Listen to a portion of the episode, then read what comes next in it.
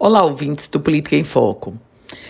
Estamos avançando na vacinação, por um lado, e por outro lado, aumentando a fila de pessoas que aguarda por uma segunda dose, especificamente com relação à Coronavac, a chamada D2 da Coronavac.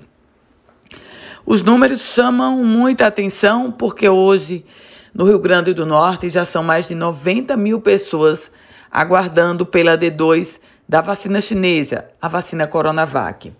E esse levantamento foi feito pela própria Secretaria Estadual de Saúde e mostra que, por exemplo, temos na região metropolitana de Natal exatas 52.072 pessoas aguardando por essa dose da Coronavac. Na região de São José do Mipibu, essa estatística chega a 3.462, um pouco menor do que a estatística lá da região de João Câmara, com 5.276. Nesse contexto, o Rio Grande do Norte recebeu, inclusive, um novo lote da vacina de Oxford e está avançando já no grupo das comorbidades.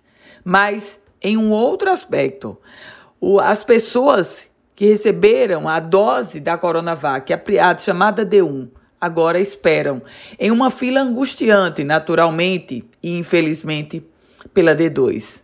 Eu volto com outras informações aqui no Política em Foco com Ana Ruth Dantas.